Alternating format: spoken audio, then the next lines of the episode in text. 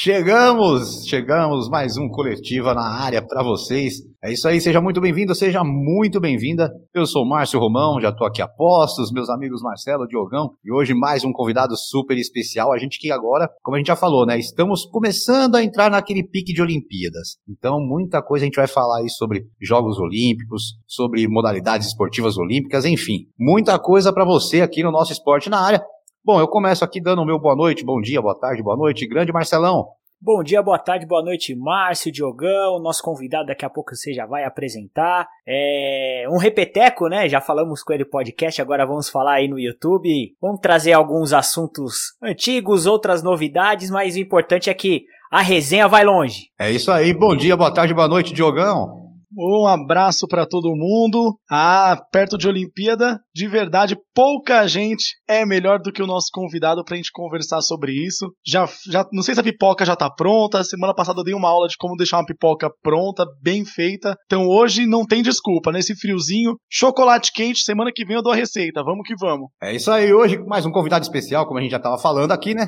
Hoje a gente recebe ele que é nascido em 26 de novembro em Santo André, São Paulo, atleta brasileiro especializado em provas de curta distância. Diogão já ficou feliz que o Diogão é de Santo André, ele já está comemorando. Medalha de prata em Sydney 2000 no revezamento 4 por 100. Participou de três Olimpíadas. Também é o, é o terceiro melhor brasileiro de todos os tempos na prova do. Aliás, quarto, né? Quarto. quarto. É isso aí. Bom, bom dia, boa tarde, boa noite. André Domingos da Silva, simplesmente André Domingos, como é mais conhecido. Seja muito bem-vindo novamente ao Esporte na Área e bem-vindo ao Coletiva na Área. Boa noite, tá Diogo, Marcelo. Prazer imenso estar aqui. Sempre bom falar de esporte, né? Ainda mais pelo momento que a gente vem passando. Eu acho que a gente vai ter um papo muito agradável, muito legal. Vamos contar tudo, vamos falar tudo, vamos expor tudo e vamos levar esperança para as pessoas. É um prazer imenso estar aqui. É isso aí. Bom, começo aqui dando meu boa noite para os nossos apoiadores e sempre aqui, o pessoal que sempre apoia o nosso canal. Jaoclique.com, grande portal de notícias. Você pode acessar jaoclique.com, você vai ficar por dentro de tudo que acontece no Brasil e no mundo. Bet Mais, maior site de apostas esportivas do Brasil, betmais.com. Vai lá, acessa, lembrando, tem na descrição do nosso vídeo, tem o link. Você pode se cadastrar, você se cadastrando pelo nosso link, você pode ter até 100 100% de volta no seu primeiro depósito para apostas, hein? Também, Arena Esportes, Rádio Arena Esportes, também a gente faz essa transmissão pelo nosso YouTube, mas também lá no Facebook da Arena Esportes. Mandar um grande abraço para toda a galera lá da Arena Esportes e mandar um abraço também pro Lucas, lá da LL Esportes, materiais e artigos esportivos, tudo de material e artigo esportivo você encontra na LL Esportes, no Instagram, arroba LL Esportes 13, beleza? Vocês são os nossos apoiadores, muito obrigado a todos aí. Mandar um abraço pessoal do chat, pessoal do chat tá chegando já. Leline Arruda, um grande abraço para você, meu amigo, meu irmão. Seja muito bem-vindo aí. Grande Júnior também. Júnior lá tá. Júnior já tá em casa com essas horas. A Carminha já fez a janta dele. Ele já jantou, agora tá só curtindo o nosso programa aqui. Dona Nessi, um beijo pra senhora, seu Roberto. Um abração pro senhor também. Grande Aldo Greco, já chegou por aí também. Grande Aldo, um abração para você. Bom, galera, o pessoal tá chegando e a gente vai começar aqui a nossa entrevista. Novamente agradecendo o André. André, é, como se a gente começa sempre assim, vamos, vamos, começar lá do início, né? Vamos começar, literalmente começar do começo, como diria o, o, o pessoal, né? É, lá naquele início, ali em Santo André, é, a gente já comentou sobre isso no podcast, mas eu gostaria que você voltasse, para a gente voltar a lembrar esse pessoal que hoje acompanha a gente no YouTube, é, que lá, lá em Santo André, nossa escola, o diretor da sua escola, que escreveu uma carta para o SESI falando sobre você, e isso acabou transformando aí sua história, né? Conta pra gente um pouquinho disso aí. É verdade. É, o diretor da escola onde eu estudava, eu nem sei se existe mais, o EPG Professor Tocantins. Nem sei se tem mais essa escola. É, ele, o, o, na verdade, o educador físico ele sempre promovia competições entre vários colégios. E eu ganhava a maioria das provas. Provas de velocidade, provas de salto em distância, salto em altura, até provas de arremesso. Mesmo magrinho tinha um pouquinho de força. E aí ele percebeu que eu tinha um talento, conversou com o diretor da escola e o diretor resolveu escrever uma carta e mandar essa carta para o SESI de Santo André. E aí lá eu fui encaminhado para o SESI de Santo André, nas escolinhas de base, e comecei a desenvolver o meu talento, junto com, com vários atletas que lá já estavam. E só foi, graças a Deus, sucesso. É isso aí, vai lá, Marcelão. Fala André, mais uma vez prazer em falar contigo. Nosso último bate-papo foi tão bacana e não poderia ser diferente você aqui no, no YouTube com a gente aí. É, André, Estamos aí há 88, 89 dias aí da, das Olimpíadas, né? Já estamos no, no, no, aquecimento dos motores, se podemos dizer assim. E, e qual que está sendo a sua expectativa aí para pro, os Jogos Olímpicos de Tóquio, para o nosso time de atletismo? O que, que você enxerga aí de possibilidades no atletismo pro, de medalha para o Brasil? As possibilidades são excelentes, são excelentes. Com Darlan Romani no arremesso de peso, nós temos um time de revezamento que, que agora se fortaleceu, porque após a nossa conquista da medalha de bronze em, em Atlanta, bronze, ó, bronze em Atlanta, depois prata em Sydney, prata em Sydney, quer dizer, a velocidade ficou morta, morreu. Ficou 10 anos sem aparecer um velocista com nível para competir de igual para igual. Mas graças a Deus que me apareceu o Paulo André, sobrenome de campeão. apareceu o Paulo André, e aí apareceu o Felipe, aí veio o Vitor Hugo, veio vários atletas da velocidade e o time voltou a ficar forte. Então, o nosso revezamento passou a ser uma esperança para os Jogos Olímpicos. Nós vamos ter o mês agora que vem o Mundial de Revezamentos. Mundial de Revezamentos. É diferente do Campeonato Mundial de Atletismo. Por que, que é diferente? As equipes no revezamento mundial não estão tão preparadas, não estão no ápice, no auge da forma física. Por quê? Eles estão de olho nas Olimpíadas, nos Jogos Olímpicos de Tóquio. Eles vão chegar no auge no campeonato nos Jogos Olímpicos de Tóquio. Eles vão chegar no auge lá. O, o, o, o Mundial de Revezamento serve para quê? Para já ir aquecendo os motores, para ir já soltando o corpo e para ir já ver quem são as equipes que vão fazer frente com o Brasil nos Jogos Olímpicos. Eu acho que a esperança é grande, a oportunidade de se fazer uma grande prova no 4 por 100 é gigantesca. A gente sabe que tem Jamaica, Estados Unidos, tem Inglaterra, que vem muito bem, tem os times caribenhos, Trinidad Tobago, que sempre é forte, Cuba também sempre é forte, a gente tem França, que sempre é um calo no pé. É, final olímpica, meu amigo, não tem muita escolha. Os oito gatos são pardos. Quem correr mais vai levar os três doces que tá lá. Mas a gente tem chance, né? O importante dizer aqui é que a gente tem chance. Com o Caio Bonfim na marcha, que, que bateu o recorde sul-americano há dois dias atrás. A gente tem, assim, grandes atletas que vão poder ter a oportunidade da gente poder sentar no sofá da nossa sala e receber uma noite de gala. Porque a gente tem time para isso. Temos o próprio garoto dos 400 metros com barreira, o Alisson, que, que fez uma marca estupenda, a melhor marca do mundo. Esse garoto promete na final dos 400 metros com barreira. Esse garoto, olha, se ele não for medalha, eu vou queimar minha língua. Vai ser uma grande surpresa para o Brasil. Eu acho que o Brasil, de forma geral, ele está muito bem preparado. Porém, para a dúvida, né?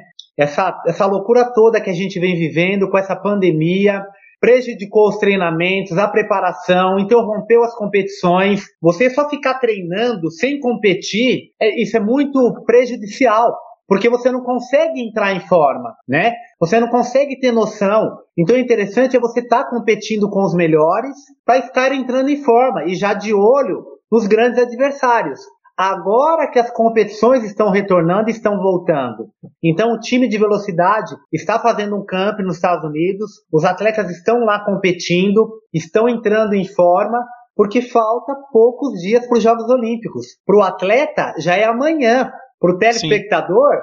faltam três meses, mas para o atleta já é amanhã. Então é, é hora de Verdade. começar a assimilar, lapidar, lapidar o corpo, tomar cuidado com certos treinamentos, porque agora é hora de não se machucar, não se lesionar, ter o máximo de cuidado, escolher as competições certas, ter essa inteligência com o seu treinador, né? É hora do atleta comunicar tudo que acontece com o corpo do atleta para o treinador. É o momento que a gente não pode correr risco para chegar na Olimpíada com o time inteiro. Então a expectativa é enorme. Eu tô com meu coração acelerado porque eu vou estar tá lá na, na TV Bandeirantes, pelo canal Band Esportes, comentando. Ah, que legal. Que legal. Comentando o atletismo. E vai ser uma felicidade muito grande de ver os nossos garotos arrebentando, representando. O, Alisson, o Alisson fez um baita tempo, né? Fez, ele tinha feito já é, 48 e 28, o Márcio Soares tinha feito 48 e 60, também correu forte nos, nos, nos 400 com barreira. É, e aliás, eu queria deixar aqui um recado para a dona Confederação Brasileira de Atletismo, por favor, atualizem a lista, que a última atualização de lista, eu fui procurar hoje, de lista de quem já tem índice, é de, é de dezembro. Eu já até mandei recado, eu já mandei mensagem, eu pedi, eu pedi até para Rosemar tentar mandar para mim durante o programa, vamos ver se a Rosemar consegue mandar durante o programa ainda. É, falar nisso, um grande beijo para Rosemar, é, um abração para Edson Luciano, agora os dois são diretores né, da Confederação Brasileira de Atletismo, tomara que tudo mude. A gente já, já conversou, eles vão dar entrevista para a gente aqui no mês que vem, vão estar aqui também participando com a gente, mas é, tá, tá difícil de achar os nomes que já tem índice, hein? Tá complicado. Pode deixar que eu vou falar com o Vlamir, vou falar com o Vlamir, vou cutucar ele. é, a gente tá vendo. Vai lá, Diogão. Vamos lá. É, eu tenho duas dúvidas, na verdade. É, a gente está vivendo agora né, os esportes sem torcida, né? Eu lembro na, do Thiago Braz né, na Olimpíada, que foi emocionante, eu me emocionei com ele na Olimpíada, porque foi uma coisa que a torcida começou a empurrar, ele foi sentindo, ele viu que dava, foi aquela coisa. E porque eu fui assistir para ver o francês, que todo mundo falava dele. Daqui a pouco o brasileiro começou, porque é aquilo que você acabou de comentar, né, André? Às vezes não é favorito, mas chega na hora. O quanto de repente é, essa falta de público total, o, o quanto isso de repente para o brasileiro que é um que é um que é um, é um atleta, é um, normalmente o brasileiro ele gosta né, desse incentivo, ele não é tão europeu, né, que não faz tanta falta. Você acha que isso pode impactar? Diogo do céu, cara, eu comentei isso ontem. Tá vendo? Diogo, a gente é de Santo falei... André, a gente tá junto aqui. eu falei isso ontem. gente, imagine vocês uma final olímpica de 100 metros sem público o, o, narrador vai ter que preencher a fala do, do, do, telespectador. Porque você imagina, uma final olímpica de 100 metros com estádio vazio. Eu, eu não consigo imaginar isso. A gente tem visto nos jogos de futebol como é estranho, não é? Sim. A gente consegue ouvir o que os caras falam dentro de campo, um com o outro, gritando. Agora vocês imaginam uma final olímpica. Imagina uma final de salto com vara, sem público. Seria um adversário muito a favor do atleta, né? Porque as pessoas vão no estádio olímpico para ver o espetáculo. Eles querem ver o espetáculo. E o atleta é motivado ao barulho das palmas, quando o atleta pede palma para saltar, né? Para ter o sincronismo da, das passadas, isso não vai Sim. ter, né? Isso não vai ter mais. Então tudo, eu não sei, vai ser muito estranho. É, eu assim, eu me sentiria assim. É claro que a gente está lá para competir, a gente está concentrado. Na hora que você entra no bloco, dá aquele branco, dá o tiro, acabou. Mas a energia que vem da arquibancada te impulsionando, isso faz uma grande diferença. E eu acho que alguns atletas que são acostumados com esse, com esse showbiz, digamos assim, vai sentir falta disso, porque nós não teremos isso, infelizmente. É isso aí, ó. O pessoal que tá chegando aqui, Daniel Garcia chegou por aqui também, dando boa noite pra gente. Anderson Santos, grande Anderson, também chegou por aqui. O Anderson que é pai de atleta, hein? Pai de atletas do judô. Logo, logo a gente vai ter o pessoal do judô aqui para falar também. Não, pode ver que a foto dele ali é a seleção de judô. É, aí tem é, tem aqui o Aldo. O Aldo colocou uma pergunta, André, e a pergunta do Aldo é mais ou menos se completa com a do seu Roberto. O Aldo perguntando aqui: Boa noite, André. Mudou algo em relação a incentivo ao atletismo depois da medalha de prata? E aí, o seu Roberto também, vocês tiveram alguma ajuda financeira estatal ou federal durante a pandemia? Romão, o André, deixa eu só completar, Oi. até porque o, com certeza o André lembra que por conta de falta de incentivo, o, o Zanetti, o Arthur Zanetti, não sei se você lembra, uma vez quase ameaçou se naturalizar. Ele ameaçou e foi a partir desse, dessa ameaça, ameaça de um aviso, um comunicado, um aviso, que a confederação foi e disponibilizou o material para ele poder trabalhar. Que é até uma curiosidade, se isso hoje ainda funciona assim, se já melhorou, como que tá isso hoje? É, é Aldo, né? Isso.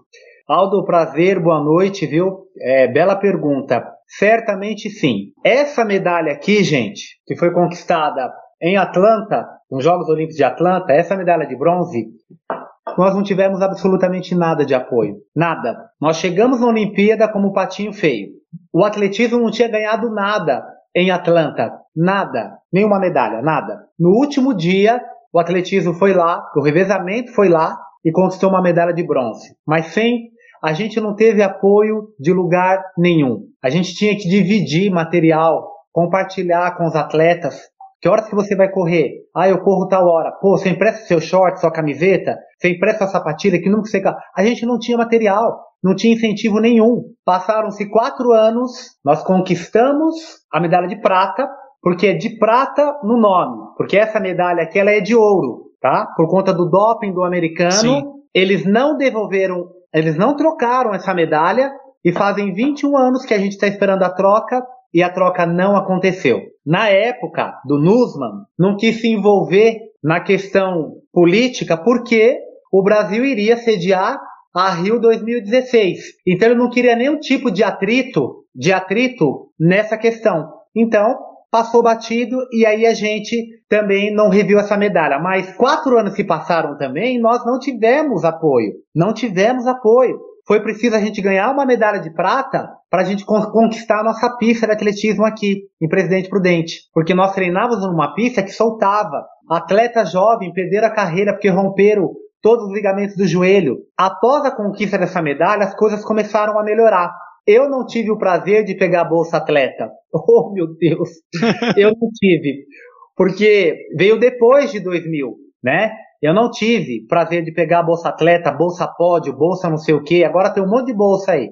Então hoje, essa juventude, eles não podem reclamar que não estão tendo apoio, porque hoje tem. Hoje tem e tem muito apoio. Tem muito incentivo. Caixa Econômica Federal apoiando o atletismo brasileiro, a, a, a Secretaria Especial de Esportes com Marcelo Magalhães, com Bruno Souza, Fabiola Molina, olha, um grupo de, de, de, de ex-atletas que o Marcelo Magalhães trouxe para a gestão dele, está fazendo um trabalho maravilhoso. Eu tenho que defender mesmo porque tá, estão. Entregaram um monte de obras pelo país inteiro. A gente, o que estão fazendo a gente tem que falar, porque a gente está vendo, né? E o que é legal, eles estão dando voz aos atletas. Com a volta do Jebs, depois de 17 anos, o Jebs retornando, dando oportunidade para os garotos poderem competir, poderem se descobrir. E o que é melhor, na cidade olímpica, onde foi realizado os Jogos Olímpicos. Você imagina os nossos jovens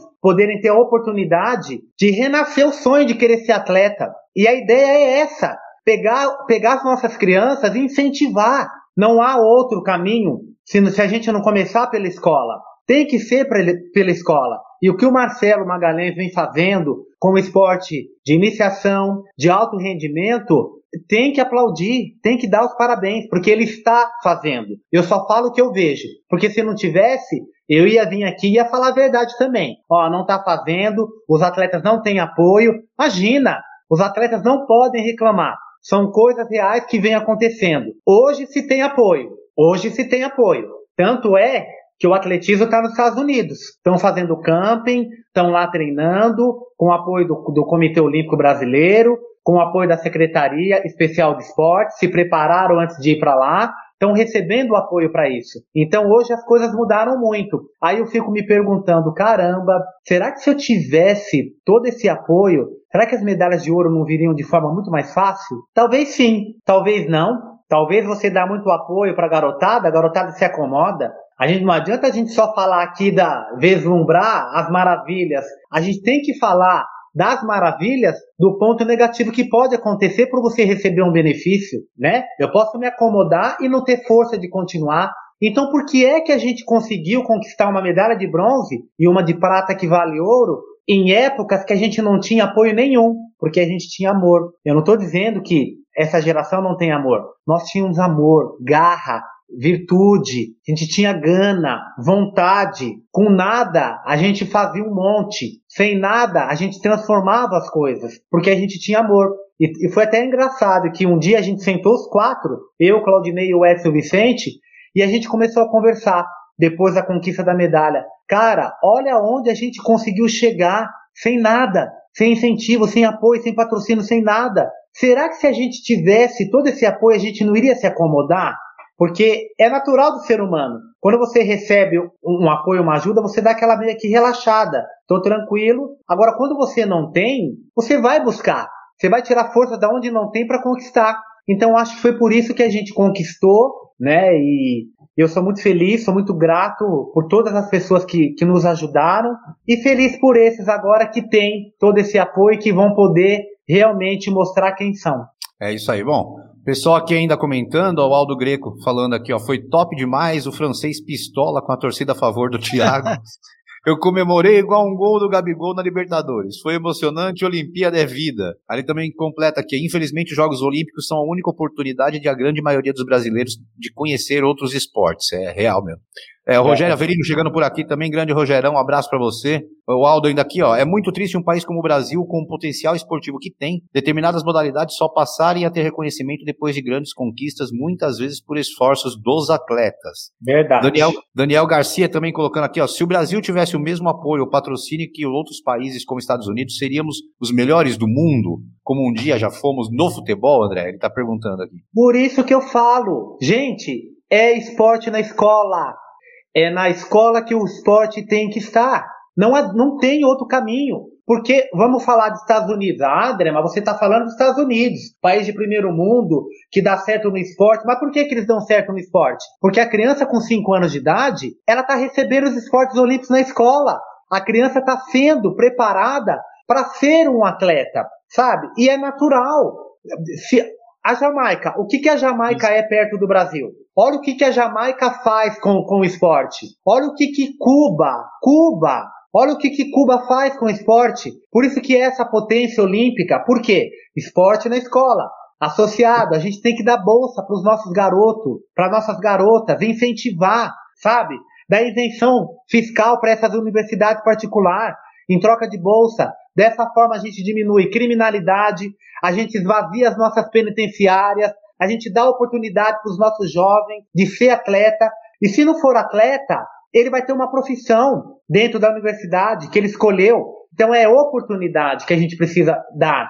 É colocar os esportes dentro da escola. Não, não existe outro caminho se não for esse. O Brasil é uma baita potência olímpica. Olha, se você a gente pegar todas as regiões do Brasil, quantos garotos bons a gente encontra mas não tem oportunidade. Não sabe nem o que, é atletismo, não sabe nem o que, é judô, porque infelizmente ainda, ainda, o Brasil ainda não conseguiu implantar uma política desportiva mais incisiva. Estamos tentando, estamos avançando, mas ainda tem um longo caminho a percorrer. Um longo caminho a percorrer. Se a gente quiser ser de fato uma potência olímpica, os esportes têm que estar nas escolas. É copiar, copiar mesmo a receita que deu certo, que os Estados Unidos faz, que a Jamaica faz, que a Cuba faz, Inglaterra, Alemanha, Espanha, Itália, com essas grandes potências fazem.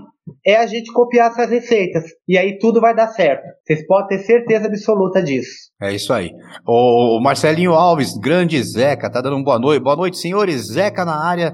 Esse aqui agora tá famoso, ele, ele saiu no, no Globo Esporte hoje. Ele saiu no Globo Esporte, Marcelinho, viu? Comendo. Mas, mas não foi fazendo esporte, não. Ele passou comendo. É no dia churrasco e dia de jogo. Esporte dele é só ó, mandar para dentro. Grande abraço pro Zeca. Oswaldo também tá acompanhando a gente lá no Facebook. Parabéns. Esse, esse fera, grande atleta e acredite sempre no incentivo. É, Tanque de Tubarões, também o nosso amigo Rafa. Saudações ao amigo do canal Esporte na área. Sucesso, amigos. O Marcelinho completou aqui, ó. Primeiro vem o amor ao esporte, depois a vontade de vencer. E tenho certeza que com apoio você teria ganho muito mais. Daniel Garcia também, André Domingos para presidente. o pessoal fazendo campanha. Ô Marcelão, antes da gente passar a pergunta do Manuel Alves Ferreira, o diretor falou para mim aqui, o diretor falou que separou umas imagens aí, tudo. Eu queria que você apresentasse um pouquinho as imagens aí, que o André fosse comentando também essas imagens. O diretor vai jogar na tela aí. Tá na tela. Ah, isso daí é o pódio olímpico, né? De Sydney 2000, Austrália. É, emoção única indiscutível, não consigo nem explicar. As pessoas me perguntam qual, o que, que eu senti nesse momento é é uma sensação maravilhosa, eu, eu, defino assim, é uma sensação fantástica, eu não consigo explicar. É, esse daí foi o momento que, a hora que eu passei o bastão pro Claudinei, eu me lembro que eu virei de costa, comecei a olhar pro telão, comecei a olhar pro telão e vi que a gente tinha chegado em segundo com a medalha de prata E aí já fui correndo até o Claudinei e a gente se cumprimentou ali. Tá o braço do Vicente Lenilson mais baixinho ali chegando também. Foi assim a coroação ali, viu? Foi maravilhoso esse momento. De choro, coração acelerado, de dever cumprido. É, foi maravilhoso. Aí foi a volta olímpica, né? A gente é, jogando para fora um pouquinho de energia que, que sobrou. Foi, nossa, fantástico esse momento. A gente com a bandeira ali de Presidente Prudente, com a bandeira da Austrália, que quando a gente pegou a bandeira da Austrália, o estádio veio abaixo. Tanto é que a, a, equipe, a nossa equipe foi a mais aplaudida do estádio. Foi, foi maravilhoso esse momento. Mais um momento aí que a gente parou, né? Para pousar ali para foto. Já estava assim bem. Ah, essa imagem, se eu não me engano, essa imagem é do Panamer... Pan-Americano. Caramba, não, le... não lembro. É da Olimpíada, é Olimpíada. Acho que é da, acho que é das eliminatórias dos 200 metros. é isso aí. ah, é a medalha. Essa medalha, ó. Essa chegada aí foi dessa medalha aqui, ó. Medalha de bronze. Cara, todo mundo pergunta para mim, André, você tem um monte de medalha. Qual foi a sua principal medalha que você ganhou? Talvez, talvez tenha sido essa, porque a gente chegou em Atlanta sem esperança nenhuma. Só que aí a gente foi correndo as qualificação, a gente falou, opa, peraí, tem três pedacinhos de doce lá naquele pódio, a gente pode beliscar, a gente pode beliscar um pedacinho, nós estamos no, nós estamos na briga. Os oito gatos são pardos, mas não são tão pardos assim não. Foi um momento maravilhoso essa chegada aí. Fantástico. Aí aqui em casa, fiz uma galeria olímpica, como vocês estão vendo ali no fundo. Tem uma, uma galeria olímpica que eu fiz, onde eu coloco as minhas, minhas conquistas olímpicas em mundiais, em pan-americanos. Minhas principais conquistas ficam nessa galeria olímpica. Legal. André, a última foto que a gente vai colocar agora, eu quero que você conte um pouquinho como, como foi todo, toda a sensação e você vai entender o porquê dela. Ah, você quer me fazer chorar, pelo amor de Deus. Ah, não faz isso comigo, não. Cara do céu. 20 anos depois, né, André? 20 anos e pessoal, depois. E o pessoal que tá aqui em Jaú, que eu tô aqui em Jaú, o pessoal que tá aqui em Jaú conhece bem o Claudinho também. É, é eu, é assim, é, o Cláudio, Cláudio é um companheiro, um amigo, nos ajudou a conquistar essa medalha. Eu tive o prazer de passar o bastão para ele nas eliminatórias de manhã e eu fiquei assim muito sentido. É, não que os outros não tenham ficado, mas eu, eu acho que eu fiquei muito sentido por ele não ter recebido a medalha dele. É, o reserva americano recebeu e a medalha dele simplesmente sumiu. E quando ele ia fazer as palestras, as pessoas falavam: "Você não é, mas você não é, você não é medalhista olímpico? Cadê a sua medalha?" E ele levava as medalhas do mundial, do campeonato mundial, e mostrava no lugar da medalha olímpica. E aí, eu sensibilizado com isso, peguei, peguei a minha medalha, peguei o meu carro, fui, andei 600 quilômetros, fui até uma empresa para fazer uma réplica para ele. Fiz a réplica, fizemos um grande evento na Assembleia da da confederação, a, a TV Bandeirantes, uma parceira, foi até o Piauí, entrevistou o Claudinho, mas não falou, não falou que era sobre a medalha, foi lá entrevistar o projetinho que ele tem com as crianças, e ele veio para a Assembleia em São Paulo acreditando que, que ia ser isso que ia passar lá na Assembleia. Só que nem ele nem imaginava o que a gente tinha preparado para ele. Eu, muito elegante, aluguei uma roupa fina. é, não, foi uma roupa de gala para poder entregar a medalha para ele. E montaram todo, todo um palco super bonito para ele. E aí, cara, começou a soltar as imagens. Eu liguei para todos os componentes do pódio, para todos os componentes do pódio, para os americanos, para os cubanos, todos gravaram uma mensagem pro Cláudio, sabe? Que Dizendo demais. que ele era merecedor daquela medalha. Eu liguei para todo mundo, entrei em contato, igual um louco, pesquisando no Instagram, Facebook, entrando em contato com todo mundo e os caras gravaram o vídeo e mandaram para mim. Isso foi muito legal, porque na hora que começou a passar as imagens, cara, eu não aguentei, eu desabei. E aí o Claudinho começou a entrar em si o que o que estava por vir. Cara, a hora que falou que ele ia receber a medalha, a TV Bandeirantes trouxe as filhas do Cláudio para entregar a medalha para ele de surpresa, cara. Esse homem quase morreu. Esse homem quase infartou. Passado 20 anos, passado 20 anos, o Comitê Olímpico Internacional, sensibilizado com toda essa questão, pegou a única medalha de prata que estava no Museu Olímpico em Lausanne, a única que estava lá no museu, e falou o seguinte pro Cláudio: Cláudio, nós temos a medalha para te entregar. Só que é o seguinte, você vai ter que nos entregar essa medalha que você recebeu do André para a gente colocar essa medalha no Museu Olímpico e te entregar a que está aqui. Para mim. Caraca, que história. Não, para mim, gente, eu fui no museu, eu estive lá no museu, eu fui. Para mim é um é, é muito emocionante para mim, porque olha que olha que história louca, olha onde a medalha que eu fiz pro Cláudio foi parar. Verdade. No Museu Olímpico. A medalha que eu fiz para ele tá lá no Museu Olímpico. Que e legal. a que estava lá foi entregue para ele. Então, eu tô feliz duplamente. Porque o Claudinho, ele não queria entregar a minha medalha. Ele não queria dar. Aí eu falei para ele, eu falei, olha, eu acho melhor você entregar. se você quiser ter a sua medalha, é melhor você entregar não tem. Ele estava preocupado de eu ficar chateado, de eu ficar triste. Eu falei, imagina, tô super feliz. Primeiro pelo, pelo reconhecimento, né? Depois de 20 anos, você vai receber a sua medalha. E segundo, porque a minha medalha vai pro, vai pro, pro Museu Olímpico. Foi maravilhoso. Tem um item olímpico agora, né? Caramba! Deixa eu aproveitar tenho.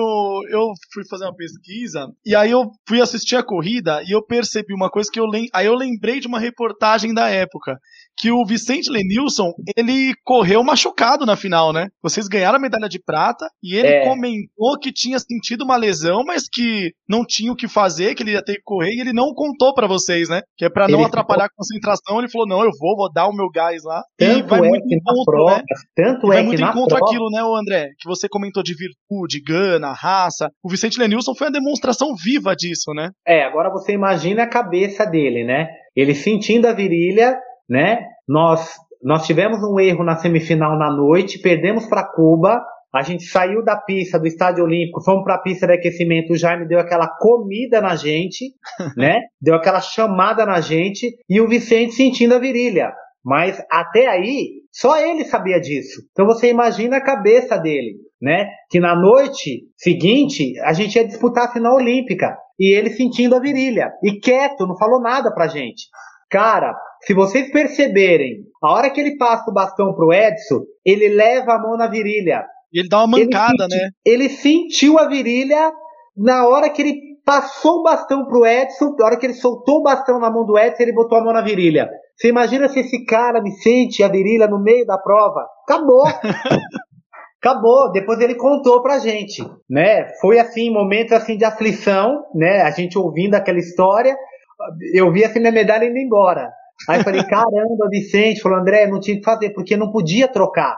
Sim. Não dava mais para trocar o componente. Se correu a, a semifinal, tinha que correr a final com os mesmos. E aí, imagina, que loucura. Resumo, né, André? Essa medalha era para ser de vocês de qualquer jeito. Tudo Ninguém deu. Tirar, né? Deu tudo. O papai, o papai do céu iluminou muito com o talento de vocês, com toda certeza. Eu sempre digo o seguinte, que a gente, quem assistiu aquele filme Jamaica abaixo de zero, Sim. que eram os jamaicanos que iam participar da Olimpíada de Inverno, mas a gente sabe que na Jamaica não, não neva, né? Bob Sled, né? treinando na grama, puxando. É igual a gente, a gente puxando pneu aqui em Presidente Prudente e, e, os caras lá treinando em pista de primeiro mundo, com tudo adequado. A gente chegou lá, era para ser da gente. Não tinha como não ser. Era para ser da gente. Só nós sabemos o que a gente passou para para chegar no pódio olímpico. Com certeza. É isso aí. Bom, o pessoal continua mandando os recados aqui no nosso chat. É... Vamos lá aqui. Deixa eu ver onde eu parei. Aqui o Anderson. A própria mídia não ajuda. Tem futebol de domingo a domingo, não se vê um torneio nacional de judô, não se vê nacional de vela, atletismo, uma seletiva, enfim, é só futebol, né? Atletas são guerreiros. É... Aí o Daniel pergunta para você aqui, André. Qual a, sua influ... Qual a influência da... De... Peraí. Qual a influência de estatura corporal para uma prova de atletismo? Quanto maior, mais rápido ou mais lento, por exemplo? Ou não tem isso? Porque a gente vê a diferença de tamanho, é quando a gente pega Não, e o Bolt, e o Bolt quebrou isso, né? Porque falavam-se que nos 100 metros alguém da estatura do Bolt jamais conseguiria competir em alto nível, né? Se tinha isso na época, né? É, não, e até na seleção, Claudinei Quirino, Edson do lado de Claudinho e Vicente Lenilson, né? Exatamente. É, não, eu, costumo dizer que o atletismo é um esporte democrático, tá? é um esporte democrático, é um esporte para todos. Se falando das provas de velocidade, antigamente, para você ser um velocista, se dizia-se o quê? Que você tinha que ser baixinho, forte, troncudo, para você sair rápido e acelerar e ganhar. Hoje não. Hoje eu não tenho mais isso. Até bem antes de Bolt, nós tínhamos quem? Linford Christie, Carl Lewis, Carl Lewis, com 1,88m, alto, né? Tanto é, se a gente pegar as provas do Carl Lewis, a gente vê que ele não largava bem, ele vinha numa corrida de aceleração, ele ganhava na aceleração. Porque se a gente olhasse os primeiros 50 metros do Carl Lewis, eram horríveis. Mas depois de 50, segura o homem, não tem para ninguém. tanto, é que nós, tanto é que nós vimos o que aconteceu em 1988, Jogos Olímpicos de Seul. Ben Johnson, baixinho, forte, troncudo. A gente viu o que aconteceu. Então hoje o Bolt chegou. Eu costumo dizer o seguinte: o Bolt desceu com a sua espaçonave atrás do Estádio Olímpico, saiu da sua nave, veio de outro mundo, não sei da onde, e fez o que fez. Um cara com 1,98m, se não me engano, de altura. Sim. Ele não poderia sair melhor que todo mundo. Ele melhorou a saída dele, ele passou a sair junto com atletas de menor estatura. E para ele sair junto, esquece, meu amigo. Se ele saiu junto, um abraço. Esquece. Depois de 50 não tem para ninguém. E fazer essa marca que ele fez, 950, 950, 950 é isso? Acho que 950, né? O recorde mundial, né? Isso. Dizia-se o quê? 958, 958. 958. Dizia-se o quê? Que o ser humano poderia correr até 970. O Bolt chegou lá e quebrou todo esse paradigma. Então eu acho que os cientistas vão ter que se reunir, entrar lá na salinha, fechar a Começar porta e, e, estudar de novo, porque o que o Bolt fez, dificilmente alguém vai, vai quebrar. Se falam-se muito no Loa Lyles, que é um americano que está aí, que ele pode quebrar o recorde do Bolt. Não acredito. Acho muito difícil. Eu acho que deveria nascer um outro Bolt melhorado para quebrar essa marca de 9,58 e 19,11. 19,11 nos 200 metros. Eu acho que é uma façanha para poucos. Nem Carl Lewis, que foi o, o baita atleta, o Bolt ele, ele acabou com tudo. Ele simplesmente é o atleta do século, é o atleta da história, é uma lenda, é uma lenda. Nem Jesse Owens, nem Jesse Owens. Aí, é vindo para pros mortais aqui, deixa eu só aproveitar, só para enganchar, eu vi o que se tem uma grande expectativa com o Paulo, né, com o Paulo André, no, no 100 metros. E se tem até a expectativa dele ser o primeiro sul-americano a baixar dos 10 segundos. Você acha que é possível que ele eu consiga? Acho, eu acho, eu acho que o Paulo André, ele vem num amadurecimento muito grande, tá? O Paulo André, ele vem, ele vem fazendo corridas constantes, 10 e 11, 10 e 09, 10 e 07, 10 e 12. Isso é sinal que daqui a pouco ele pega uma prova do dia, ele corre abaixo dos 10 segundos. Tem condições de fazer um 9,98, 9,99, 9,97. Ah, ele legal. tem condição para isso. Hoje Seria ele está preparado né? para isso. Hoje ele está preparado para isso. Legal, porque seria espetacular, André, né? O primeiro sul-americano, um brasileiro, dentre todas as condições que, por mais sejam melhores, é longe, né, das condições que outros países têm, é, é significativo, né? É, você vê assim, né? É, há quase 20 anos atrás, qual é a menor marca do Paulo André? 10,02. Isso. Há 20 anos atrás, eu corri 10,06. Robson Caetano, há 30 anos atrás, 10 cravado. É o único que chegou eu na só, final, né? Eu, eu só não quebrei o recorde do Robson, porque no Sul-Americano, eu dei duas passadas em falso, eu me desequilibrei, eu fiz uma corrida de, de aceleração e eu cheguei muito na frente e corri 10,06. Se tivesse uhum. dado tudo certo, eu tinha corrido abaixo de 10 naquele dia. então eu acho que o Paulo André, ele tem uma grande chance de correr abaixo dos 10 segundos e ser o primeiro homem a quebrar essa barreira. Eu acho que ele tem que estar tranquilo, eu acho que ele não precisa estar preocupado com isso, porque quando a gente se cobra, começa a se cobrar muito, não sai, sabe? Treinou, tá bem fisicamente, acerta a técnica, corre despreocupado, faz o que você sabe fazer que o resto acontece. Legal. O André, é deixa eu aproveitar, desculpa, Márcio, só para aproveitar não, não, vai esse, lá, vai lá, vai lá. essa questão mais técnica que o, que o André tá comentando. André, curiosidade, o quanto o vento interfere ou ajuda para os atletas de alto rendimento e principalmente num 100 metros, assim, você correr a favor do vento ou correr contra? O quanto que isso atrapalha ali nos segundos milésimos? Você correr a favor do vento, se você corre uma prova de 100 metros com 1.8, 1.9, 2 metros por segundo, que é o limite, você tem uma grande vantagem. Você vai fazer uma baita de uma marca. Se você corre com um vento de 3.5, 3.9, 2.9 nas costas, você vai fazer uma marca absurda. Agora, se você corre com o vento contrário, você André, é prejudicial. Desculpa, desculpa, te cortar, André. É que tem uma pessoa no chat e eu tenho que dar esse recado para você. Olha, olha o penúltimo recado aí, Marcelão. Coloca aí, ó. Dona Rose. Pera aí, só um minutinho. Achou aí? Aí, ó. Quem tá mandando um abraço para você? Ó. Rosemar Coelho. Ai, um beijão pra Rosemar. Manda um beijo pra ela. Nossa medalhista falando... olímpica. É, eu fechei a câmera, queria até te pedir desculpa, eu fechei a câmera, porque eu tava falando com ela no WhatsApp, que é aquele negócio que eu falei para você dos nomes e quem já tá classificado para Olimpíadas ou não. E ela, aí eu, eu falei para ela que a gente tava ao vivo, ela fez questão de mandar um recado aqui no chat para você também. Um beijo para Rosemar, lembrando novamente beijo a Rosemar e o Edson, beijo, Rosemar. eles estarão juntos. Mas desculpa te cortar, mas é que eu tinha que dar esse recado, mas vai lá, pode ir.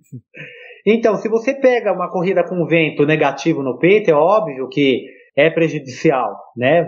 Isso interfere na sua performance. O ideal para o velocista é correr com vento de 2.0 nas costas. Tá perfeito. Vale recorde sul-americano, brasileiro, mundial, recorde olímpico, vale tudo. E se tem uma, e se passa de 2.0, André, é, os recordes não são considerados? Existe um limite?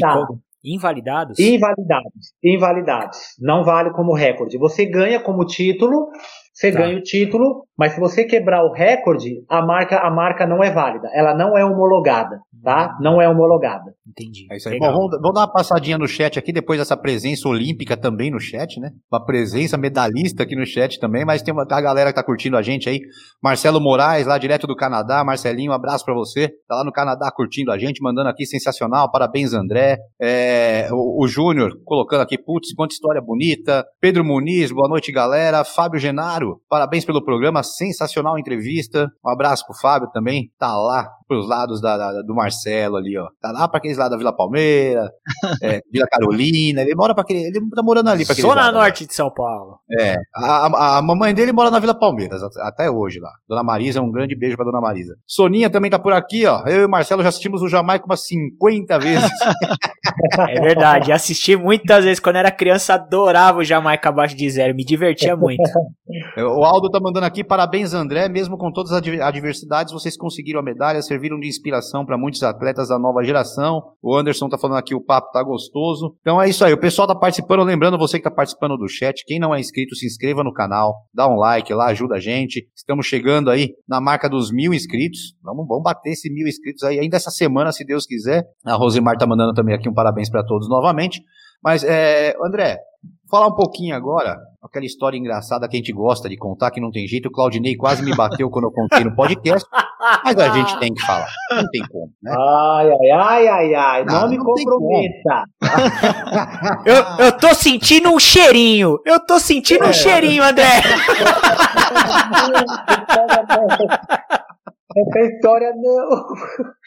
Ó, não, mas não tem jeito. A gente quer saber, usa o mesmo perfume ainda? Não usa o mesmo perfume? Conta pro pessoal essa história do perfume. Gente, cara, cara, eu vou, pior, não, eu sempre sou cheiroso. eu sempre sou cheiroso. Cara, o Claudinei, velho, ele não existe, viu? Ele não existe. E pior que é verdade essa história, você sabia? Ele sabia. Nós confirmamos tava... com ele. Nós confirmamos ele com ele. Ele sabia. Eu falei, eu falei, Claudinei, para de graça, Claudinei. Numa final olímpica, aquele estádio olímpico lotado de gente, você sentindo meu cheiro? Que história é essa, Claudinei? Você tá louco? Ele falou, tô falando sério, André, tô falando sério. E pior, rapaz, que é, é verdade. Antes de eu chamar ele, ele colocou a mão. Depois ele me colocou. Eu falei, meu, você colocou a mão antes de eu te chamar? Não, porque eu senti o seu cheiro. eu senti o cheiro do seu perfume, eu sabia. Falei, sacanagem, cara.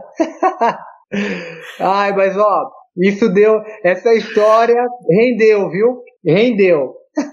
Ah, deixa eu aproveitar. Rose, Pode falar, mais. Eu vou, falar, eu vou fechar a câmera rapidinho aqui, porque a Rose quer contar uma história do André. Então eu vou passar o link pra Rose, pra Rose subir aqui na câmera e falar no microfone essa história. Eita, é hoje, hein, André? É hoje, hein, André? Aqui a gente não é Faustão, mas faz arquivo confidencial. Pois é. Vai lá, Diogão. Ó, deixa eu só aproveitar, tá?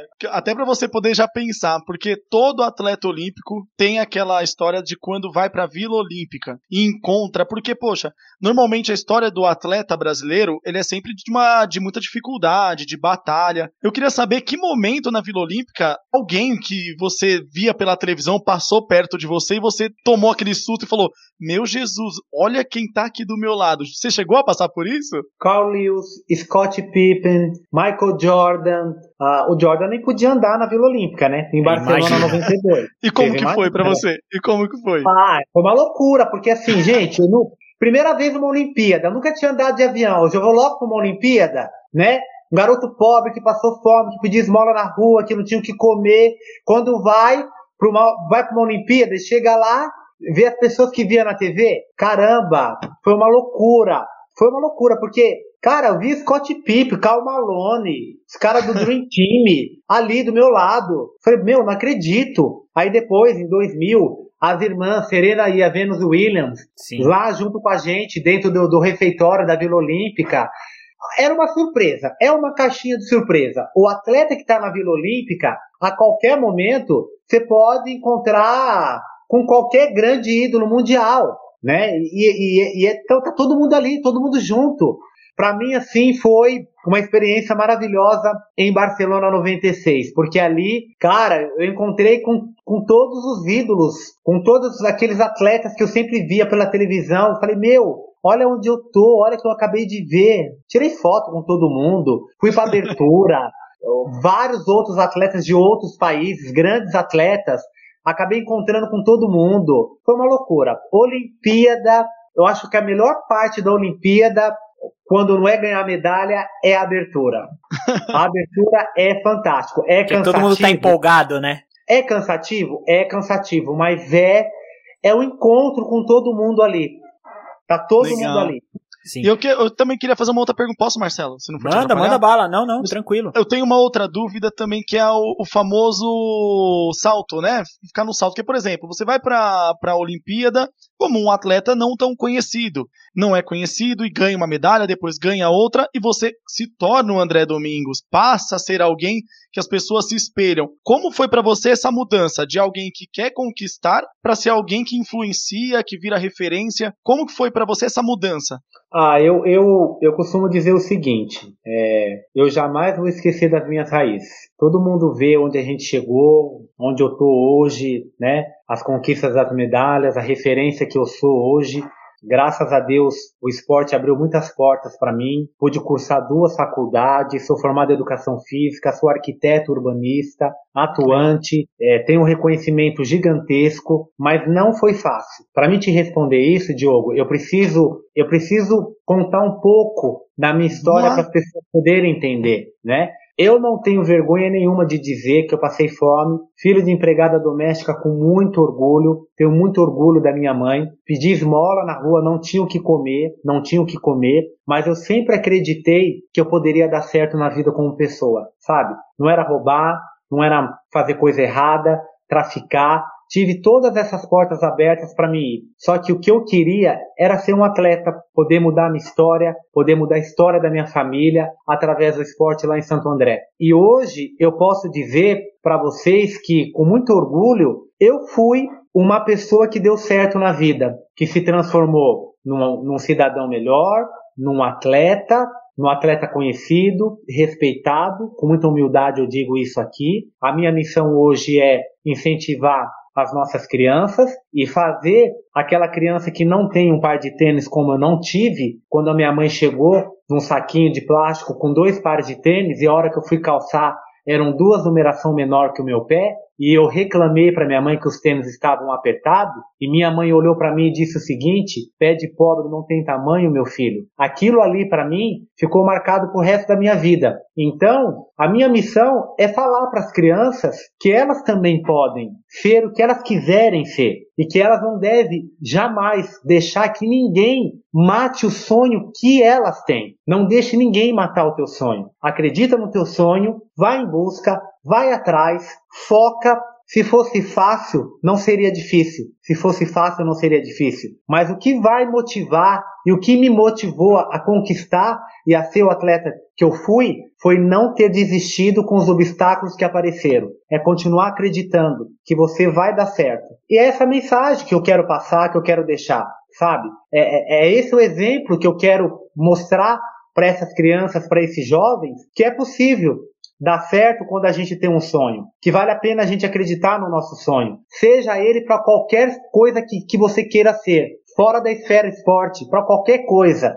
Você precisa acreditar nesse sonho e correr atrás e batalhar com honestidade, com hombridade, com garra, sem passar por cima de ninguém, com respeito, sempre com respeito ao próximo e principalmente com muita verdade, com muita verdade. Você precisa ter a verdade.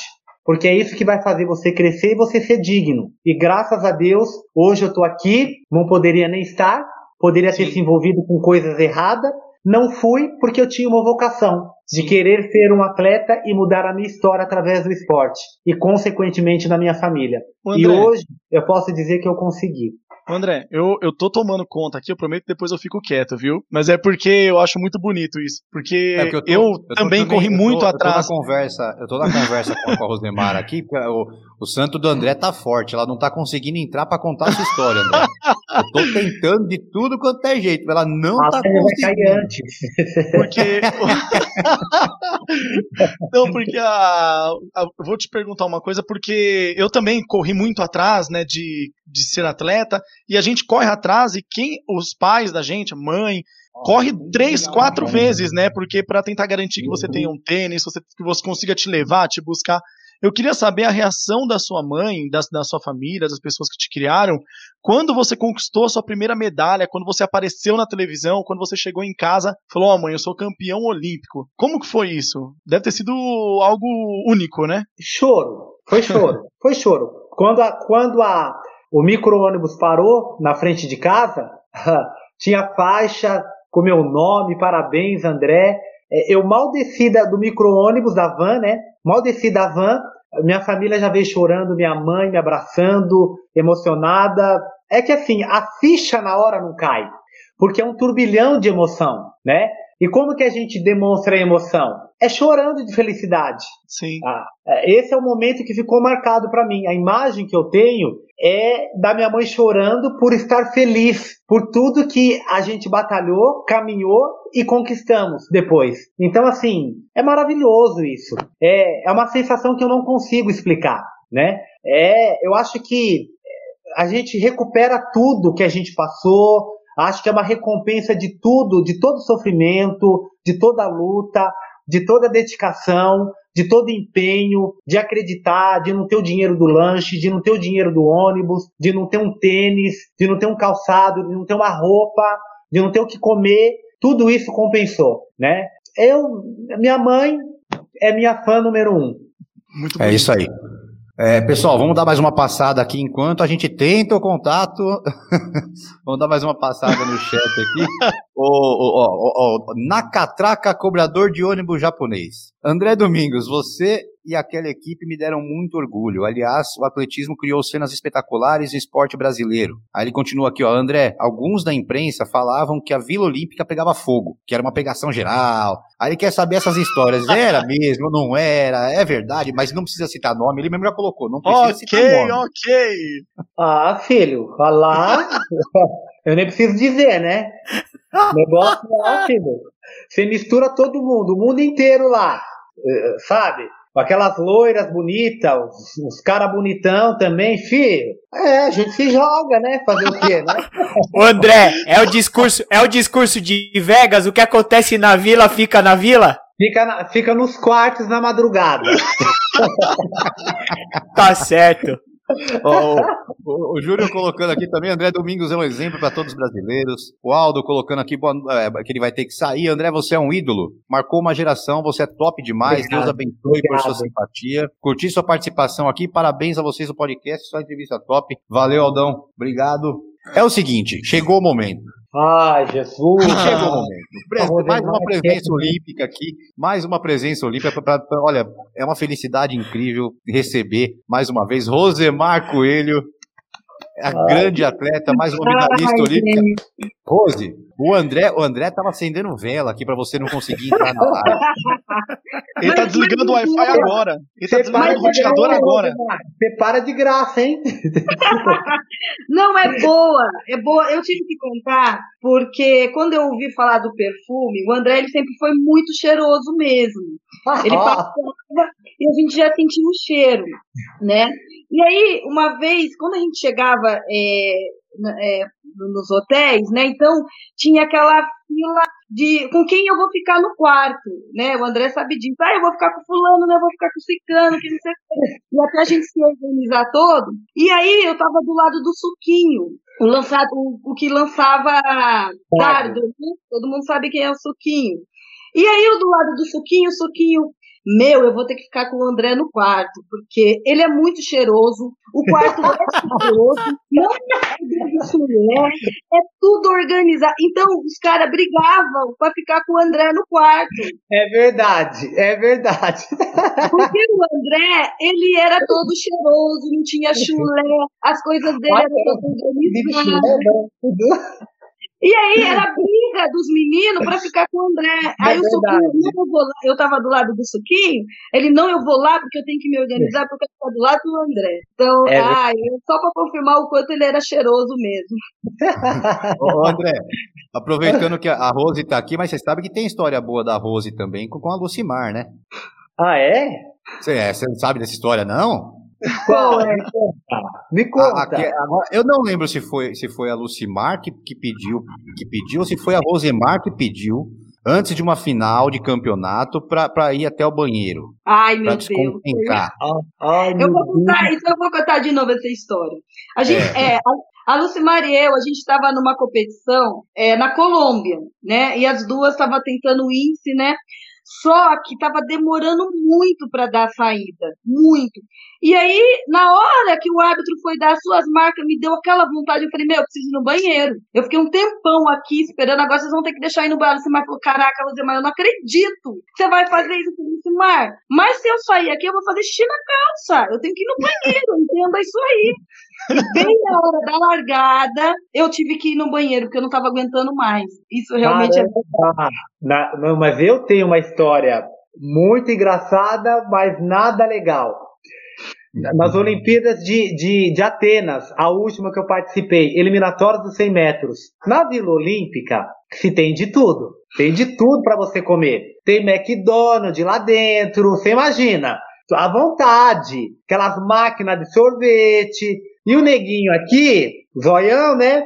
Se matou nessas coisas. No dia seguinte, foi correr as eliminatórias de 100 metros. No meio da prova, o que, que aconteceu? Piriri! Piriri! Fui direto pro banheiro. Cheguei lá naquele estado, né? Abafa. Abafa. Não teve perfume que salvasse. Não. Cara, e, o que é pior, e depois, cara, eu tive que tomar remédio, fiquei mal depois, sabia? Peguei uma infecção intestinal. Acreditem Nossa. se quiser, dentro da Olimpíada. Gente, é. mas é, isso acontece assim, é, são histórias que acontecem. Eu não vou falar o nome da atleta, né? Porque ela não sei se ela permitiria eu falar o nome dela aqui. Mas isso acontece muito com a gente, porque assim, você tá lá na hora da largada, você não vai perder uma prova, porque você tá com dor de barriga, você tá com vontade de fazer xixi, você caga na calça. Aí a, a ela chegou pra mim e falou: Rosinha, eu tô toda cagada, eu tô com merda até as costas. mas eu parei, terminei a prova. A A gente fazia xixi na calça. Então, assim, o atleta, isso é normal, sabe? Ir lá na beira da pista, ou vomitar por ali mesmo. E isso é normal. Se você ouvir a cada história entre a gente, meu Deus do céu. É, não, ia, não, ia poder, não ia poder disputar a prova de resistência do Big Brother. Não ia dar.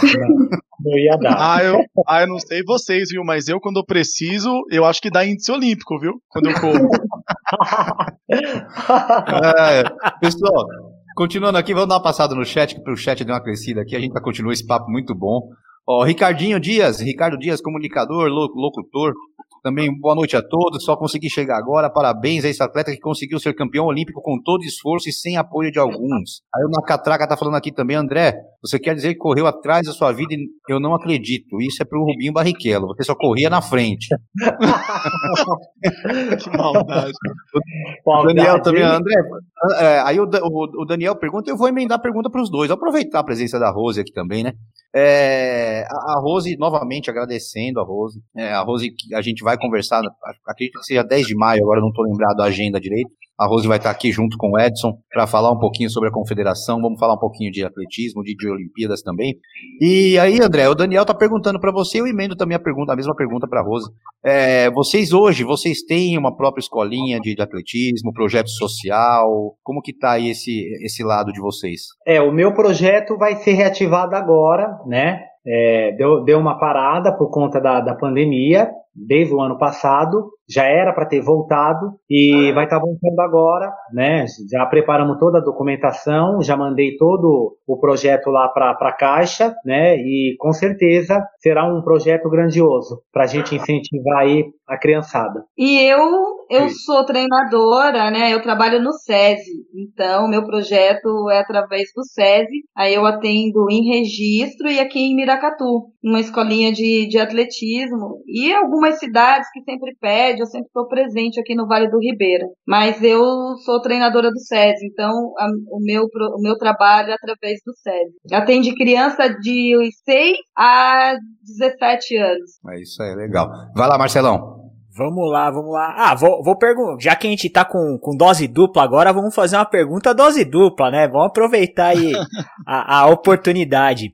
É, Rose e André, é, para vocês, qual, qual é a, a, a, maior adrenalina que vocês sentem ali na pista de atletismo? São aqueles minutos de aquecimento? É a hora que você tá se preparando para dar o sprint? Ou é na hora que pede silêncio e fica aquele silêncio ensurdecedor até dar o, dar o start? Qual que era o momento de maior adrenalina para vocês, assim, dentro da pista de atletismo? Para mim, eu acho que é antes. Porque a hora que você entra no bloco, você não tem o que fazer, entendeu? Você entrou no bloco, não tem mais o que fazer. Eu sempre sofria muito por antecedência. Um dia antes, saber que vou disputar uma final, você acorda, você não consegue tomar café. A Rosemar sabe o que eu tô falando. Dá vontade de ir no banheiro direto, coração acelera, né? Boca seca, te dá aquela aflição. Na hora que você tá aquecendo ali, o árbitro chama, o coração vem aqui, ó. É mentira, Rosemar? Não, é, é isso mesmo é uma loucura. Você está vivo, não tem como você não sentir isso. Você está ligado na prova.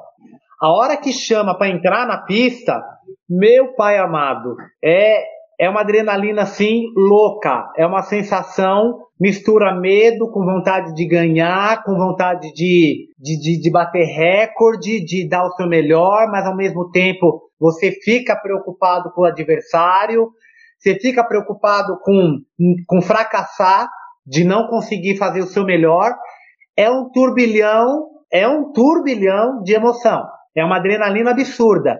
E aí você precisa ter o autocontrole, né? Além disso tudo, você precisa ter o autocontrole. Eu sempre sofria, sofria antes. Um dia antes, no aquecimento, na hora que chamava, na hora que falava em suas marcas, para mim ali acabou. Aí acabou. Acabou, não tem jeito, tô aqui mesmo, vou ter que na hora que deu tiro, dá um branco e vai embora. Mas antes é horrível, horrível. E se você não tiver esse autocontrole, você entra desgastado na prova. O seu emocional fica lá embaixo. E do seu emocional passa para o corpo, passa para tudo quanto é lugar. Por isso que é interessante você ter esse autocontrole. É a confiança de saber que tudo que você treinou, você fez certo e você está preparado para aquele momento. É você ter essa consciência. para você não sofrer, porque a adrenalina tá no sangue, não tem jeito.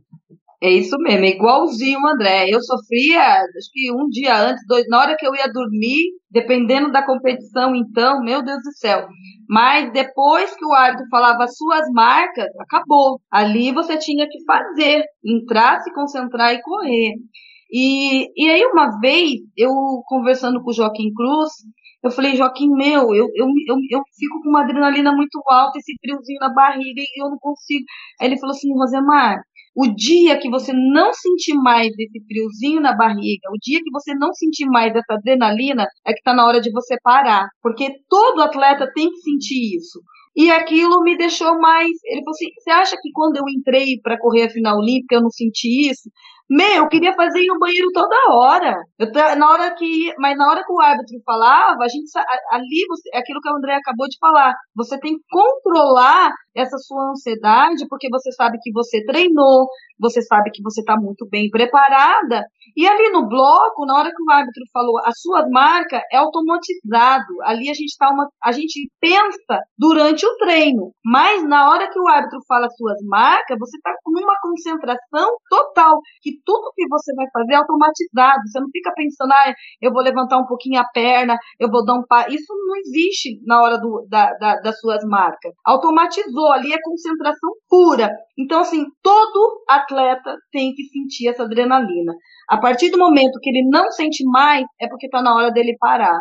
E eu soube disso é, quando eu realmente tinha que encerrar minha carreira. Eu fiquei até triste, porque eu não sentia mais esse friozinho na barriga, eu não sentia mais essa adrenalina. Aí eu lembrei do Joaquim, eu falei, putz, acho que já deu para mim, realmente está na hora de eu parar. Mas todo atleta, vocês podem perguntar, eles vão falar a mesma coisa que o André acabou de falar, eu estou falando. De, é. Dependendo da prova, é, é, é, essa adrenalina da forma que o, que o André narrou aí mesmo. É isso que mantém a gente ligado, né, Rosemar? É, é essa adrenalina que mantém um atleta ativo, esperto, ligado. Precisa uhum. ter isso no sangue. O atleta que não tem isso no sangue foi como a Rosemar falou. Pega uhum. sua sapatilha, enfia dentro da mochila, põe sua mochila nas costas e vai embora. Porque ali é o fim. É a mesma coisa o maestro subir ao palco e ele não sentir aquele frio na barriga. Você pode ter certeza que ele não vai fazer nada naquele dia. Então essa adrenalina é o que nos motiva, que incentiva, que faz a gente ir, que faz a gente superar o medo, superar o nosso limite. Então é necessário. É isso aí. Bom, o, o Pedro Muniz está mandando aqui também. Essa live está cada vez melhor, só convidado de ponta. Pedrinho, já deixa o recado aqui. Amanhã a gente vai ter mais medalhista olímpico. Amanhã a gente vai ter aqui um octacampeão da Liga Mundial de Vôlei. Grande Rodrigão do vôlei vai estar tá aqui com a gente amanhã. Então, mais uma, mais uma live olímpica amanhã aqui com a gente. Então, o Rodrigão vai, vai nos atender. O Rodrigo é da Praia Grande, né? É, o Rodrigo tá na Praia Grande. O Rodrigão tá na Praia é. tá pertinho aí. Tá pertinho de Ah, tá, estamos aqui. É. O Rodrigo, Rodrigão amanhã com a gente, sete e meia da noite. Tem mais uma live olímpica, então aí, com o grande Rodrigão com a gente. Diogão, manda lá. A gente já tá partindo pra reta final. Conversa boa, é rápido, não tem jeito. Passa que passa voando, gente. Não, é, tá tão bom que eu já rasguei a pauta. Eu já rasguei aqui as perguntas, porque tá tão gostoso que eu, eu não quero mais perguntar as coisas que eu anotei. Não, não quero. Agora eu quero bater papo. Já, já mudei aqui já. Eu, eu quero fazer uma. Eu já mudei, já, já virei a chavinha já. A, a minha pergunta é uma dúvida que eu fiquei. Por quê? Eu sempre na vida fiquei no meio do futebol, né? Então, normalmente, você sabe quando um menino lá na infância ele leva jeito para jogar futebol, quando ele domina uma bola, quando chuta. É, no atletismo, quando que se identifica que alguém é só porque ele é rápido ou não? É uma mecânica de corrida? Nossa, olha como esse menino faz. Tem alguma coisa que é um olheiro? Porque como um olheiro acha alguém para correr? Para o atletismo, para a prática. Eu fiquei, eu fiquei curioso com isso. Quando, quando a gente fica doente, a gente vai no médico, não é? Sim. Você conta para o médico, o médico bate o olho em você e ele já sabe o que você tem. É a mesma coisa, gente. Quando a gente bate o olho no garoto, a gente já consegue identificar se o garoto tem um talento ou não. Com toda certeza absoluta, ele vai ter algum talento. Em algum lugar no atletismo, ele vai ele se, se encaixar. Ele vai se encaixar. E aí a gente tem o olhar, o olhar clínico. É como o olhar de um médico. Você vai bater o olho no garoto, você vai ver ele correndo, você vai saber se ele tem um talento para correr, para saltar, para arremessar, para lançar, para fazer provas de barreira, para fazer provas de, de saltos horizontais. verticais. Esse olhar a gente tem, a gente consegue identificar até no estilinho de corrida do garoto. Ah, legal. A gente sabe o que, que pode ser melhorado no garoto, né? Aonde ele pode se encaixar em qual prova. Então, certamente, o olhar clínico faz toda a diferença. Bacana. É isso aí. Vai lá, Marcelão, só a saideira, hein? Ah, vamos lá, vamos lá. Na verdade, até pegando um, um pouco do gancho do que o, o Diogo comentou, eu tenho uma pergunta aqui no chat que eu achei interessante, que até foram meus companheiros aí do, do Fala Muito Fiel que, que fizeram, né? Uh, colocar aqui, fala pessoal, resenha da mais alta qualidade. Gostaria de saber do André, e agora que a Rosemar tá também, então já vou estender a pergunta. se a paixão pelo esporte, no caso o atletismo, é, foi imediato ou vocês começaram com outro esporte e o atletismo acabou acontecendo? Quer responder, Rosemar, primeiro? Ou... Eu vou responder. Eu sempre fui uma criança muito ativa, sempre gostei. Mas eu gostava de jogar vôlei, né? E com 1,62m, vocês imaginam, né? Ninguém, ninguém me queria num time de vôlei. Eu sempre ficava de, de lado, né? E o meu professor, é, ele percebeu que eu era uma criança que gostava. Aí ele falou assim, tá, então eu vou apresentar um esporte que, que você vai se dar bem. E aí ele me levou para uma competição. E eu ganhei, foi toda aquela. E eu me apaixonei pelo atletismo, porque eu falei, pô, eu vou fazer um esporte que eu não dependo de ninguém para me chamar para jogar. Eu posso fazer sozinha. Aí que eu me apaixonei mais, porque assim, o atletismo não depende de outras pessoas. É você e você. É lógico que é muito mais difícil, mas é um esporte individual, que você não depende de outra pessoa para estar tá realizando. Então foi por isso que eu me apaixonei pelo atletismo. Porque eu gostava de jogar vôlei, mas ninguém deixava eu entrar no time, porque eu era 1,60m, mal pra caramba, então eu sempre ficava de E o atletismo eu me apaixonei, porque eu falei, pô, eu posso fazer isso aqui sozinha, eu vou fazer esporte. E aí foi um dos motivos de eu me apaixonar pelo atletismo era que eu não dependia de ninguém para estar tá treinando ou ir para estar tá realizando. Na época, né, Rose, não tinha o líbero, né? Hoje em dia já daria para jogar, né? Mas na época não existia o líbero, né? pois é. Naquela, em no, 1990 e lá, lá, lá, não tinha. E me jogavam, tiravam mesmo do time, então não nem para mim. eu, eu já corria sem saber. Eu adorava. Juro por Deus, eu já corria sem saber. Eu adorava brincar de pega-pega, ninguém me pegava. Eu adorava. E aí, por isso que eu falo que é coisa de Deus, né? É predestinação mesmo. Quando tem que acontecer, acontece. Eu corria, eu já fazia técnicas do atletismo, mas eu não sabia que o que eu estava fazendo era atletismo. Né? Eram técnicas, era um esporte do atletismo. Nem imaginava, imagina. Nem entrava pela minha cabeça. E, e dentro da escola, eu comecei a fazer atletismo. E mesmo sem saber o que era atletismo. Eu saltava, eu corria, mas eu não sabia o que, que era a palavra atletismo. Embora eu já estivesse fazendo. Mas eu me apaixonei, porque eu adorava correr. Eu queria correr. Eu era ruim na prova de longa distância. Pelo amor de Deus.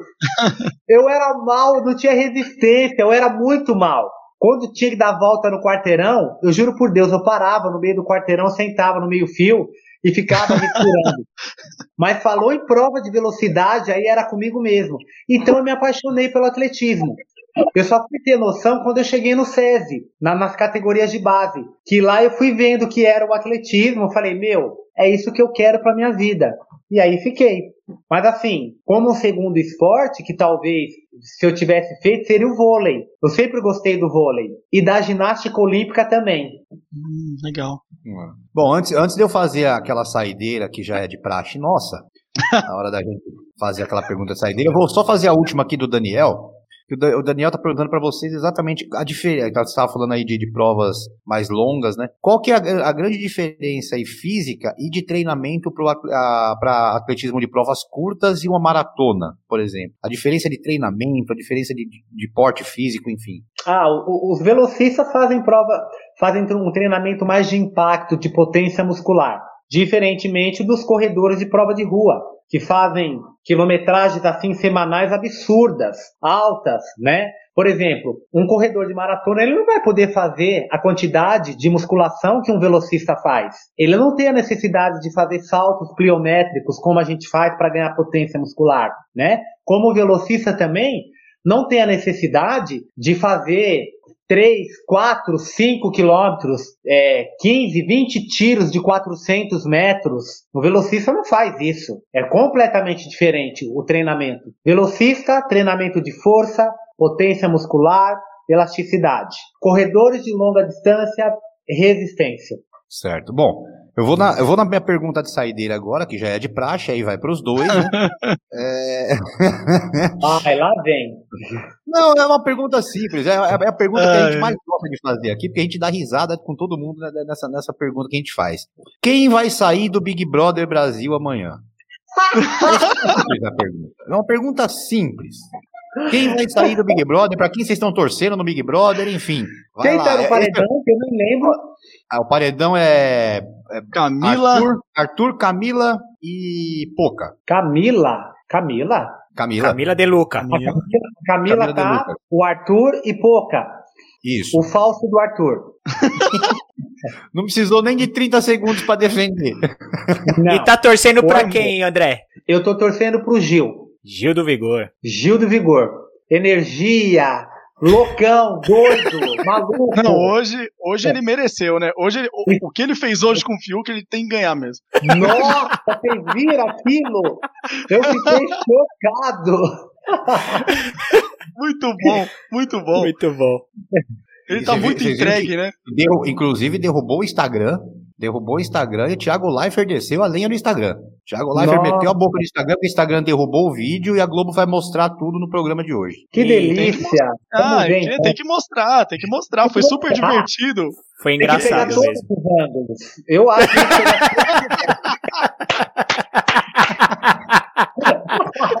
Muito bom. E você, Rose, o que, que você acha?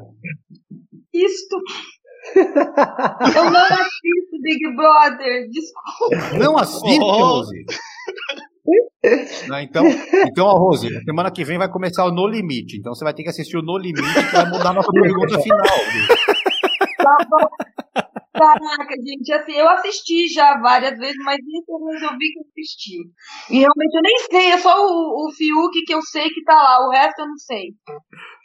Verdade. Legal. É, muito bom, muito bom. Legal. O, o André, o André, bom, o André é incrível. É, deixa, eu, deixa eu mandar mais um abraço aqui. Deixa eu, eu vou tentar mostrar para vocês aqui só. Não sei se a gente vai conseguir, né? Peraí. Aqui é coisa rápida para a gente poder terminar o programa. Quer que amplia você, é, Márcio? Esse, esse, cara aqui, é que eu não sei se vai dar para ver o nome. Mas, ó, tá vendo ah, o nome dá. aqui, né? Dá. Ai, Claudinho! acabei, acabei de falar com ele eu, eu, na verdade, eu passei o programa inteiro tentando falar com ele. Só que ele estava dando aula, mas ele mandou um abraço. É. Ele não conseguiu entrar ao vivo com a gente. A nossa intenção é que ele entrasse ao vivo, mas ele estava dando aula. Então, infelizmente, não foi dessa vez que a gente aumentou um pouquinho aí esse, esse arquivo confidencial do André. Ai, o Claudinho ah, tem mais do que eu, hein? Ah, um abraço pro Claudinho, querido, amado. Claudinho, gente boa demais. A gente tá marcando com ele para ele voltar aqui também. É, ele participou também com a gente no podcast, assim como vocês, e a gente tá marcando para ele voltar aqui no, no YouTube também. É outro cara sensacional, tem várias histórias legais para contar também. É, foi bem legal dia que ele participou. Bom, é, Marcelão, sua despedida? Ah, só gostaria de agradecer mais uma vez o André, a, a Rose, que, que entrou meio de sopetão. Márcio, me ajuda, Rose, entra aí, conta a história tal. Então, só agradecer mais uma vez, André. Baita. Eu, eu não gosto de falar que é entrevista, para mim é bate-papo. Isso aqui é mais do que entrevista. É um bate-papo, é uma conversa pra gente rir. Teve um momento de emoção que você ficou emocionado, achei muito legal com, com, com a foto do Claudinho e a história do Claudinho. O pessoal do chat também gostou. Então, mais uma vez, só agradecimento e, e, e, e parabenizá-los mais uma vez por sempre representar o nome do Brasil mundo afora, mostrando que o Brasil, apesar de grandes problemas que a gente enfrenta, não é só hoje, do passado, mas vocês sempre estão nos orgulhando lá fora e, e, representando o nosso país, a nossa nação. Então, muito obrigado. Obrigado mesmo. É isso aí, Diogão. Bom dia, boa tarde, boa noite, meu amigo. Ah, obrigado. Não, eu tô muito feliz. Eu tô muito feliz. Eu, eu já nem sei mais o que eu agradeço, porque eu jurava que, a, que eu ia ouvir que o mais difícil na Olimpíada é bater o recorde do Bolt. E eu descobri que o mais difícil é conseguir uma vaga no quarto do André Domingos. É mais difícil que o, é mais difícil que o recorde do Bolt. Não, eu ganhei meu dia. Eu adorei, porque eu, eu a primeira Olimpíada que eu lembro como torcedor foi a Olimpíada que você ganhou a medalha de prata. Então, você ter ido ídolos, você ter, e depois você conversar, conhecer e ver que essas pessoas são tão incríveis como são como atleta, como pessoa também, é muito gratificante, é muito gostoso. A Rose tem entrado aqui para brilhantar aqui o nosso programa. Eu só tenho a agradecer vocês. Foi muito gostoso e foi um prazer gigante que eu, como o André falou algumas vezes, não consigo explicar. É. É isso aí, eu queria inclusive agradecer esse momento que o Diogo acabou de me lembrar que eu tô ficando velho, que eu lembro das Olimpíadas de 84 em Los Angeles, então, pelo amor de Deus, né? Muito obrigado, Diogão, você me ajudou pra caramba Desculpa. agora. Desculpa. Bom, pessoal, é, agradecer realmente de coração, André, assim que a gente entrou em contato, fez questão de participar, concordou em participar, enfim, combinamos, deu tudo certo mais uma vez. André, muito obrigado de coração pela sua simpatia, pela sua disponibilidade em participar desse programa. Rose, não tem nem como agradecer, né? É, a Rose nessa correria dela aí de treinadora, correria na confederação agora também, mesmo assim entrou com a gente, fez questão de participar. Olha, muito obrigado mesmo, uma boa sorte para vocês, André. Boa sorte nos Jogos Olímpicos lá na Band Esportes. Com certeza estarei acompanhando o seu trabalho lá. Vai ser muito bom, realmente vai ser bem legal essa cobertura pela Band Esportes. Eu vou fazer questão de te acompanhar, viu? E Rose, boa sorte nas Olimpíadas lá com a Confederação Brasileira. A gente vai voltar a se falar antes das Olimpíadas, a gente vai voltar a se falar sim, é, com certeza sim. aqui no nosso programa. Mas é, fica aqui meu agradecimento já também e desejo de boa sorte para vocês dois, viu? Obrigada. Eu que agradeço, Márcio, Marcelo, Diogo, obrigado pelo carinho. Foi um bate-papo muito legal, gostoso. Foi uma das lives mais bacanas que eu já fiz. Me senti à vontade porque vocês me deixaram assim e espero voltar de novo, tá? Foi muito legal. Mandar um beijo para todos que participaram, que mandaram as perguntas. Foi muito legal também poder dividir um pouquinho da minha história com vocês. Rosemar, Beijo, meu amor. Beijo grande. Beijo. É, é isso aí. Sabe, sabe, o que você faz, o André, antes da Rosemar falar?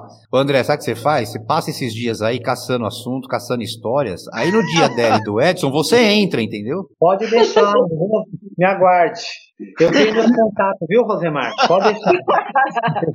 Ai, mas ó, quando eu ouvi falar do perfume, eu falei, eu tenho que contar. Porque realmente, gente, era briga. Os meninos, os meninos queriam ficar, porque o André é muito cheiroso, todo limpinho, todo organizado. E eu do lado do suquinho, o suquinho falou, deixa eu ir, porque eu quero ficar com o André. Eu falei, mas por quê? Ah, mas o André não tem chulé, o André é cheiroso, organizado. É demais. Eu falei, meu, eu tenho que contar isso, meu. Quando eu vi, eu falei, então não sou eu que falo do que sabia que ele era, que ele realmente ele passava, ele era cheiroso, e a gente, eu ouvi isso do suquinho, eu falei, ah, eu tenho que contar isso pra todo mundo. É, é bom ó, eu tinha acabado de obrigado, correr, né? eu tenho acabado de sair de uma hum. corrida que agora eu sou fundista. O André tava falando, eu tento ser fundista, para um velocista é muito difícil. Dói, a gente pensa, é complicado, mas eu tento. Aí eu tava correndo, aí quando eu vi o link, o, o link, eu falei, quando eu ouvi do perfume, eu falei, não, eu tenho que entrar e contar essa história do André. É muito legal. É isso aí, vai, Rose. Brigadão, viu? Bom, pessoal, a gente está encerrando a nossa live de hoje. Mandar um abraço para todo mundo que participou do chat, pessoal que assistiu, pessoal que vai assistir depois. Lembrando novamente, quem não é inscrito, se inscreva no canal, dê um like, curta lá o nosso canal. Amanhã tem Rodrigão do Vôlei aqui com vocês e sempre a gente trazendo essas entrevistas legais. É, como a gente costuma falar aqui, o Marcelo sempre falou isso lá no podcast, a gente repete aqui. Aqui o nosso canal é o esporte na área, não é futebol na área, não é vôlei na área, não é. É, é, é o esporte. A gente vai sempre trazer o pessoal do esporte, a gente está combinando com o pessoal do judô também. Então, quem curte esporte vai estar tá aqui, com certeza nas Olimpíadas a gente vai trabalhar bastante, porque do jeito que a gente gosta de esporte aqui nas Olimpíadas, vai ser live atrás de live, com certeza a gente vai fazer um trabalho bem legal. Mas então, agradecendo a todo mundo, pessoal, até amanhã, se Deus quiser, eu vou pedir só para o André e para a Rose ficar só mais um segundinho, para a gente só se despedir melhor, com mais calma, fora do ar, tá bom? Um abração, diretor, solta a vinheta aí.